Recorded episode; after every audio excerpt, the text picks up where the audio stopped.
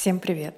Сейчас только что переписывался со своей коллегой, и я поручила ей одно задание. И я поблагодарила ее за то, что она будет это задание выполнять. Написала, могла бы ты, пожалуйста, что-то сделать? Спасибо. И в ответ я получила не за что, пока не за что. И для меня это некая форма обесценивания своих действий в будущем. То есть если я прошу человека сделать что-то, я благодарю его не за конечный результат, а за попытку, попытку что-то сделать. И я не могу понять, почему человек настолько себя обесценит. Возможно, человек даже не осознает, что пока не за что в моих глазах смотрится или выглядит так, как будто человек себя обесценивает. Вот так бы я никогда не делала. Я, наверное, бы так ответила. Да, пожалуйста, сейчас я что-то сделаю, а, и надеюсь, мы получим какой-то благоприятный результат или будет какой-то благоприятный исход.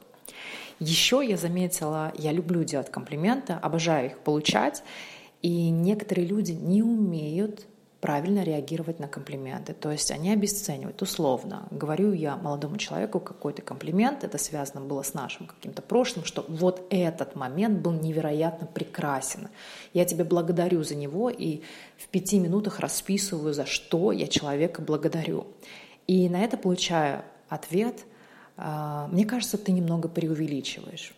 Ну, у меня такой был шок. То есть я понимаю, это скромность некоторого человека, но когда человек так отвечает, он мне говорит, слушай, да, да что ты, я вообще твои эмоции недооцениваю, то есть э, я их обесцениваю. То, что ты чувствуешь, я это все обесцениваю, да не так это все прекрасно, но если я это говорю, то это говорит о том, что это прекрасно. Ты подарил мне э, какие-то эмоции, ты сделал меня счастливой в этот момент.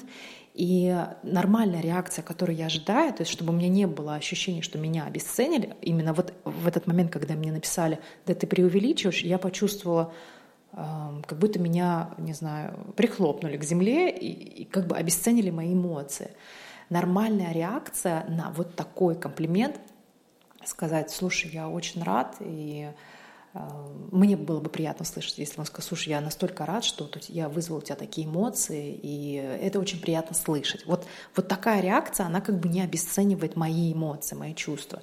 И я замечаю, что я часто делаю комплименты, и люди не умеют их принимать. Если я говорю, ты красивая, ну, или ты красив, или ты сегодня красиво выглядишь, или, господи, какой у тебя невероятный наряд, и так далее. Я частенько делаю комплименты, и ничего не вижу в этом зазорного, не могу устоять.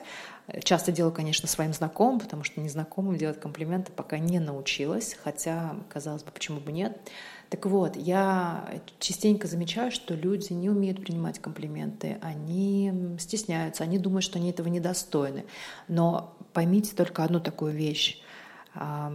Красота и вообще все, что связано с красотой, это настолько индивидуально.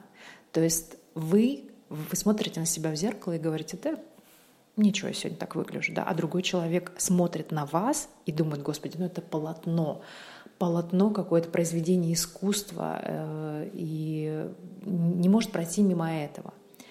И поймите только одно, что человек может видеть в вас тоже что-то красивое, даже если вы этого не видите, никто это не видит, но этот человек заметил, сказал вам об этом, и никогда не обесценивайте его эмоции. Примите с благодарностью то, что человек вами восхищается.